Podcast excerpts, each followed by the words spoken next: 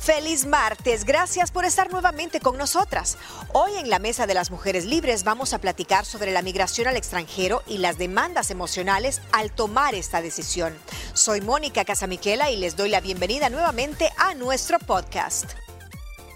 Y se llegó este martes la Mesa de las Mujeres Libres. Recordarles a todos ustedes que pueden escuchar este y todos los temas a través de nuestra plataforma de podcast. Iniciamos y sabemos, bueno, que en el mundo actual la migración internacional se ha convertido en un fenómeno común y a menudo necesario.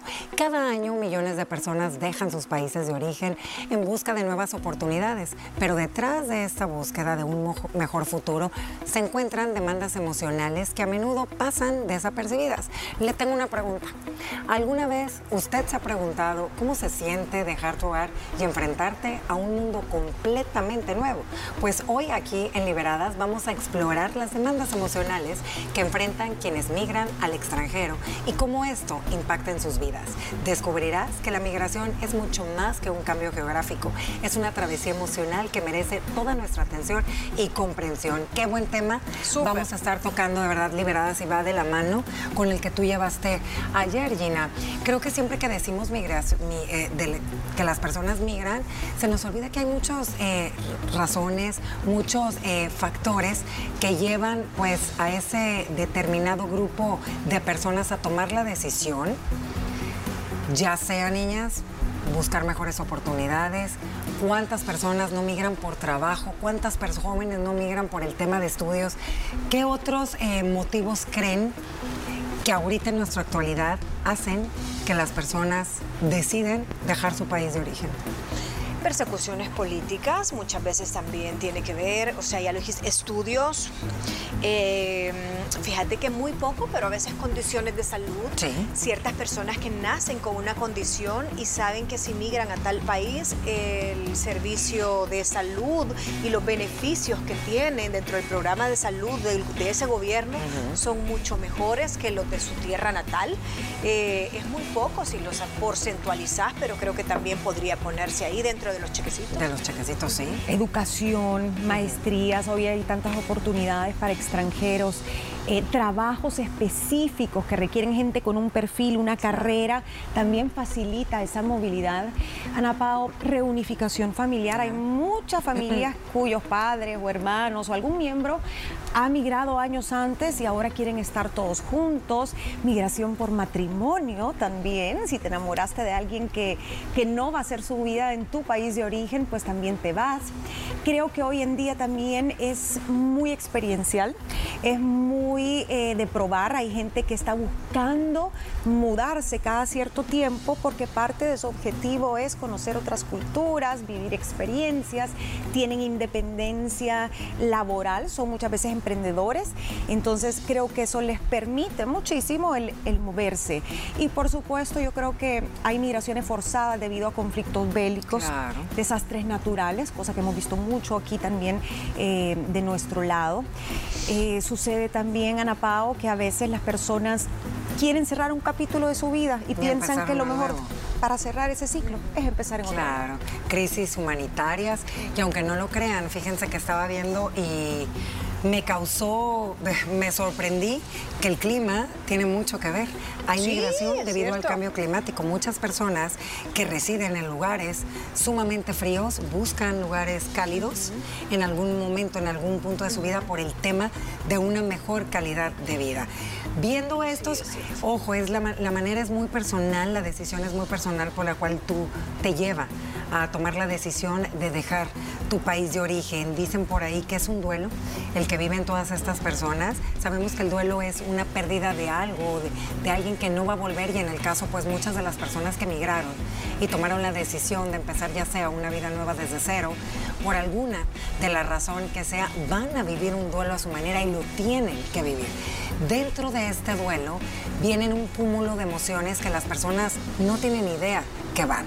Así que hoy ponga mucha atención por si usted tiene algún familiar, algún pariente lejos o usted se encuentra en este momento, en esta situación. Es bien importante entender un poquito por lo cual están pasando estas personas y ser un poco más empáticos y solidarios con ellos. ¿Qué les parece, niñas? Eh, si empezamos a platicar un poquito, porque el tema de la inmigración siempre va a ser algo desafiante. Siempre, pues uno va ilusionado, vas emocionado, eh, vas a algo nuevo, a descubrir experiencias. Llegas al principio, bueno, pues a una nueva cultura, muchos a un nuevo idioma, a un nuevo clima. Pero ¿qué pasa después de todo eso? y viene ese bajón, después viene ese momento a donde tu cerebro empieza a añorar un poquito todo lo que has dejado. Eh, sea por el motivo que sea, como tú decís, puede ser matrimonio y vamos feliz con aquellas endorfinas elevadísimas y todo, pero cuando empezás a dar cuenta, otra gente, otros olores, otra comida, otras calles, otra familiaridad en tu día a día desde que te levantás y abrís esa ventana y el paisaje que veías hacia el volcán de San Salvador ahora tal vez es otro completamente diferente, entonces te empieza a afectar en el cerebro, empieza a como desprogramar todo lo que había aprendido a ver, oler, sentir, familiarizarse eh, y empieza esa, esa como depresión, ese duelo. Sí, es que la migración al extranjero es algo, como dice por ahí, emocionalmente desafiante, que viene ligado pues a muchas demandas emocionales y como mencionaba Mónica también, pues la, adaptación a un nuevo entorno no es fácil. Nunca es fácil, Ana Pao. Y, como lo has dicho tú, eh, hay migraciones que son privilegiadas, que quiere decir que, son por decisión propia, aunque sean difíciles, pero tú lo planeas, y otras que son forzadas. Y creo que ambas pasan por muchas etapas parecidas. En el tema de la adaptación creo que genera mucho estrés, Ana Pao, porque dependiendo a dónde te vas, qué tan lejos, qué tan diferentes costumbres, culturas, eh, etnias te vas a encontrar, incluso las leyes de los países son diferentes, tú pasas por un gran estrés porque tenés que hacer trámites legales, tenés que ir a conocer gente de cero, probablemente. Em, en tu país te conocían a alguien, aquí sos uno más. Entonces, son varias cosas a las que te vas a tener que adaptar en un tiempo y yo creo que a veces eso es mucho. Hay un, hay un síndrome, que es el síndrome de Ulises, y nosotros hablamos. El síndrome de Ulises. Aquí es un estrés crónico y es múltiple. Que en el 2012, de hecho, fue que le pusieron. No, hombre, es que, mira, la adaptación a un nuevo entorno es un choque cultural que tienen la mayoría de las personas, y más cuando vas a un país donde no es tu idioma. Imagínate también el tema de los horarios. Hay, hay muchas cosas que entran en juego. Otro de los desafíos eh, que pasan las personas que migran es el decir adiós a tus seres queridos y a tus amigos de toda la vida. O sea, eso no es fácil. Al principio vas bien emocionado, con una mochila llena de ilusiones, de metas, de sueños por los cuales cumplir. Y a la hora que esa mochila se abre, deja hacia atrás toda una vida de recuerdos. ¿Y sabes qué pasa en muchos países, Ana Pau? Conozco, hay dos destinos cuando tú migras por diferentes, por las razones que sean. Uno es Australia y el otro es Canadá. Mm. Tú dejas aquí familiares, muchas veces dejas papás de avanzada edad y ellos, en ninguno de los dos casos, cuando tú te estás tratando de nacionalizar, te permiten regresar antes de cinco años.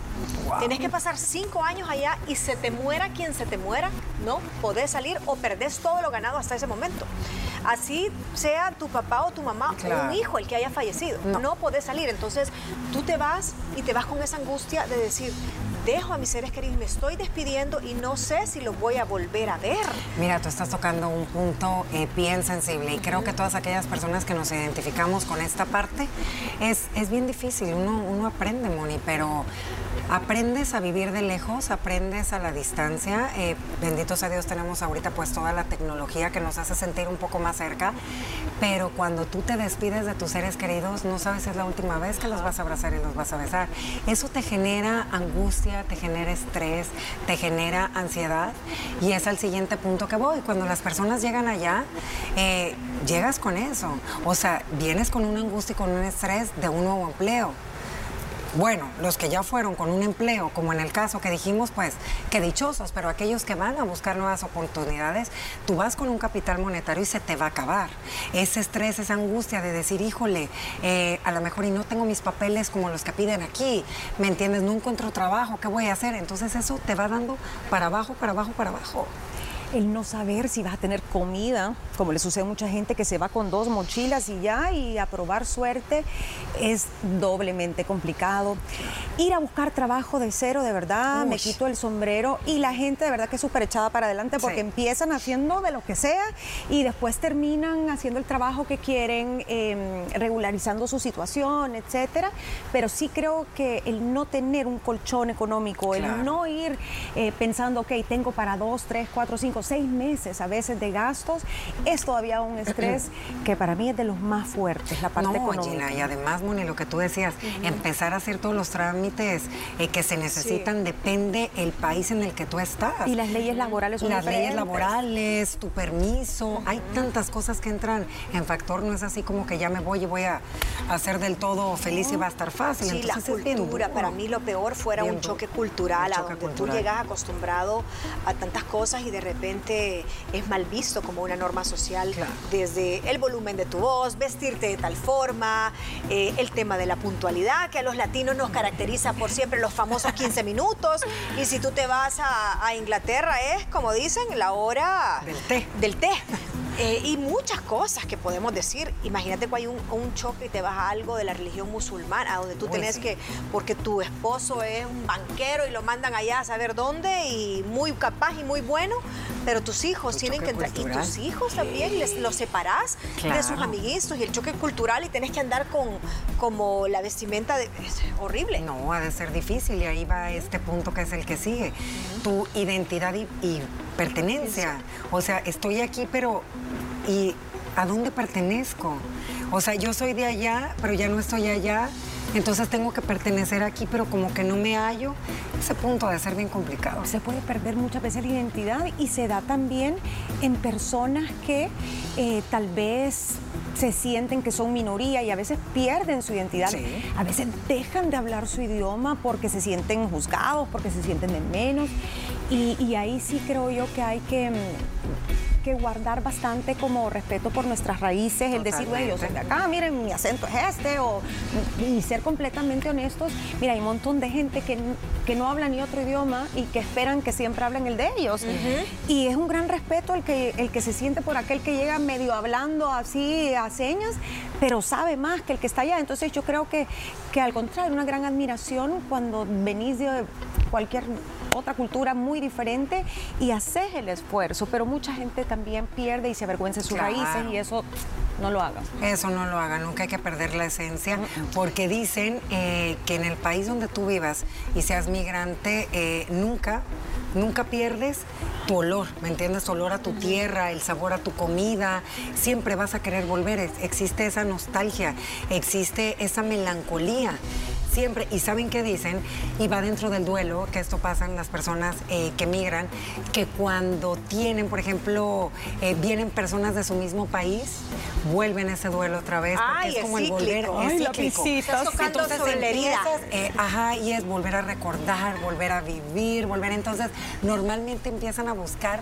como sus comunidades que sean afines, y es muy válido porque no te ayuda a perder tu esencia y te ayuda a seguir guardando parte de tu cultura y de quién eres, que eso se me hace extraordinario. Por eso las diásporas en los diferentes lugares, los salvadoreños, los colombianos y el grupito, porque siempre están queriendo eh, oler a tu tierra. ¿Saben a quién le acaba de pasar algo eh, similar que estuvo eh, en redes? ¿Quién? Vos, vaya, vos migrás y vos sos primera generación, pero si tus hijos tienen las raíces salvadoreñas o mexicanas, pero ya nacen en tierra eh, de migrantes estadounidenses o donde sea, a esa cantante que la criticaron porque no la gaseosa. A la que, comí, la que dijo de la comida. Que no podía, eh, o sea, nosotros te dan, no hay nada más rico que una charamusca y una gaseosa en bolsa y agarras la pajita o si no le abres un huevito a la charamusca y ella no sabía ni, o sea, empezó a criticar ese tema. Eran sus raíces, pero no había estado en contacto con, con ellas nunca. Para un papá es bien frustrante, pues chica, esta es mexicana, es salvadoreña, es, colombiana y, no sabe ni parte cómo... De sus raíces. parte de sus raíces. Ha de ser complicado también ese tema. Nos vamos a ir a una pequeña pausa comercial. Quédese con nosotras porque vamos a platicar también de algo muy importante. ¿Será que también las redes sociales, la tecnología, este mundo que estamos eh, viviendo tan avanzado, juegan un papel y nos invitan a querer migrar hacia otros lugares? Se lo vamos a contar. ¿Qué te parece el tema de hoy? En un momento volvemos con más de esta conversación. Gracias por continuar en sintonía de nosotras las liberadas y continuamos con este tema. Nos quedamos en qué tanto tiene que ver la tecnología. ¿Ustedes creen que la tecnología tenga algo que ver o no en a veces decir, hey, tengo ganas de irme como para el otro lado o me dan ganitas de ir a probar esto? ¿Creen, sí o no? Es mira, las redes sociales son una ventana a todas tus posibilidades. Claro, porque te dan la oportunidad de conocer lugares me, que quiero, me quiero trabajar a Suecia Ah, mira porque tienen un mes de vacaciones al año, mira las oficinas de no sé dónde. Eh, sí te invitan y yo diría que el, el- tal vez el efecto más positivo que más motiva la migración es el hecho de poder estar en contacto con tu familia, cosa que no teníamos ni tenían nuestros antepasados, el estar a un WhatsAppazo de alguien, a un mensajito, el mirar dónde estoy, mostrarle tu casa en una llamada virtual, todo eso te hace sentirte más cerca de casa, más conectado también y te facilita el poderte ir a otro lado eh, por el tema de que no importa el horario y eso, vos estás a un, a un email, estás a una llamada. Porque yo el bien trabajo, práctico. porque hay muchos trabajos Sí, que son remotos, virtuales. Yo creo que por eso. dos vías. Uno, porque podés estar trabajando en tu misma empresa en modo remoto y Sí. podés irte allá a Tanzania. Y segundo, porque también todos tenemos acceso a esas fotos paradisíacas Ay, en redes sociales que antes apenas alcanzabas a ver esos lugares y esas islas divinas en postales y en estampas o en una revista eh, que encontrabas en la sección de viajes. Pero ahora estás a un clic de ver ese lugar maravilloso, venís, te metes a Google, beneficios sociales, cómo puedo hacerme de esa nacionalidad, eh, cuáles son los temas y los requisitos migratorios para irme a trabajar, oportunidades, estadísticas, beneficios. Entonces todo lo tenés a nivel tecnológico para hacer una evaluación y también para irte y trabajar remoto. Claro, y fíjate que muchos jóvenes también toman la decisión de migrar de, por el tema ya sea de querer tener experiencias, les gusta conocer culturas diferentes porque tienen oportunidad de seguir estudiando en línea y al mismo tiempo trabajar en línea. Lo que a estas nuevas generaciones les facilita el tema de migrar. Ah, Imagínate. Los lo intercambios, los intercambios. ya. Las universidades también te invitan a que vayas a hacer, eh, no sé, o tus horas comunitarias o hacer un semestre en otro lado y te dan un montón de facilidades. Eh, creo que mucha gente termina migrando a través de voluntariados, Sí. que de repente se les despierta una ganas de ir a ayudar a algún lado del mundo y se terminan quedando. Eh, personas que les, que les interesa, y está también muy de moda, carreras que tienen que ver con la diplomacia, con comercio exterior, que te invita a salir pues de tu, de tu país.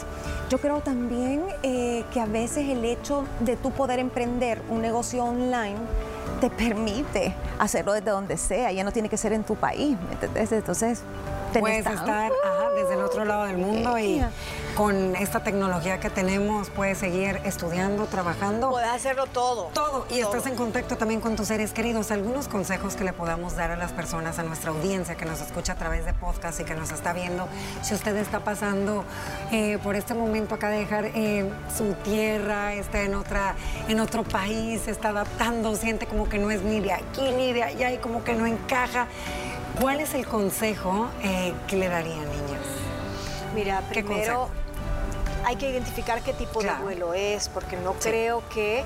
eh, dicen, ayer hablábamos también que hay tres tipos de duelos que son los más duros que todo ser humano puede pasar. Cuando te muere un familiar, cuando migras o cuando te cambias de, no sé si era de trabajo, ¿cuál era el tercero? Quiero ver.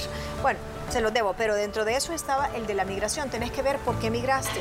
Si migraste por algo que te dolió dejar atrás, por una relación, porque te partieron el corazón y dijiste voy a poner tierra de por medio, te vas con un doble duelo.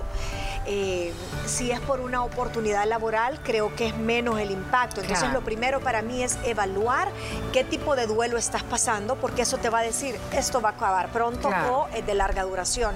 Segundo es eh, buscar ayuda, porque sí Siempre. es súper válido y es normal que lo estés pasando. No, y sabes que tocaste algo bien interesante, Moni. Muchas personas dejan su país y saben que ya no pueden volver.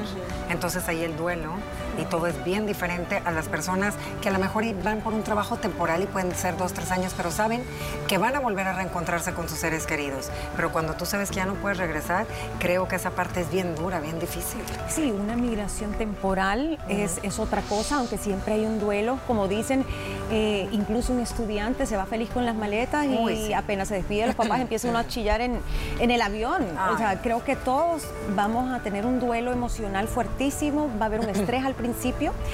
Eh, dicen que por lo menos muchas veces es un año para poderte estabilizar y descubrir si tomaste la decisión correcta, si es un lugar donde te ves a futuro. Y yo les recomendaría que si usted es una persona que ya tomó la decisión, que ya está allá, pero no se encuentra, ya pasó un año y usted es infeliz, eh, creo que muchas veces es válido decir, no, esto no era para mí como yo creí, es válido regresar si se puede, mucha gente lo ha hecho, ha estado allá, probó, no le gustó y se regresó a su país. Y no pasa y nada. no pasa nada, no es un fracaso que hay, qué vergüenza, que van a decir, no, si puede regresar y quiere regresar, regrese. Eh, busque gente que ha pasado por eso. En, su zona, en su ciudad donde esté, en el país, eh, hay muchas redes de apoyo y te pueden poner en contacto con otros migrantes de tu nacionalidad o de otro lado que tal vez han tenido esas experiencias y también hay terapias de grupo. Claro, y recuerde siempre que le dé por estar nostálgico y todo, recuerde el motivo por el cual usted se encuentra en ese país y por qué. ¿Por qué tomó esa decisión? Porque es una decisión bien personal, bien pensada. A veces no puede ser en el mejor momento, pero siempre recuerde el motivo que lo impulsó, el querer estar ahí. Y no es fácil, es un duelo y todo pasa. Y miren, y yo quiero cerrar con un mensaje, con una eh, reflexión. Y la verdad es bien importante que todos tenemos que tener en cuenta que las razones que llevan a migrar a muchas personas son multifacéticas y que no siempre están relacionadas, ojo, con la tecnología pueden ser las condiciones económicas, políticas y sociales en el país de origen y destino, siguen siendo factores fundamentales en la decisión que toman las personas de emigrar. Ojo, y esto es bien importante, buscar apoyo emocional y recursos disponibles en el nuevo país donde usted se encuentre, para poder ayudar pues a manejar esas demandas emocionales y así facilitar una transición un poquito pues más suave a esa nueva vida como que lo traía motivado y ahora se está echando como Michael Jackson en reversa, amigas. Porque eso pasa. No, vas con una mochila llena de ilusiones y llegas y te das cuenta que qué bonito lo que me contaron y lo que veía, pero mi día y día, no, ya no está tan bonito, ¿me entiendes? Aquí yo no soy Ana Paola, aquí no vale lo que estudié, aquí soy una más. Entonces, ese es un choque complicado para muchas de las personas. Así que esperemos que este tema les sea de su ayuda. ¿Qué te pareció este tema? Si quieres conocer más sobre nosotras, recuerda que nos puedes seguir en las redes sociales como arroba liberadas TCS y también no olvides que nos sintonizas todos los días en Canal 6, 12 del mediodía en punto, de lunes a viernes. En nuestra próxima entrega vamos a platicar con dos personas muy especiales sobre el tema, cómo sobrevivir a la escuela. Te esperamos.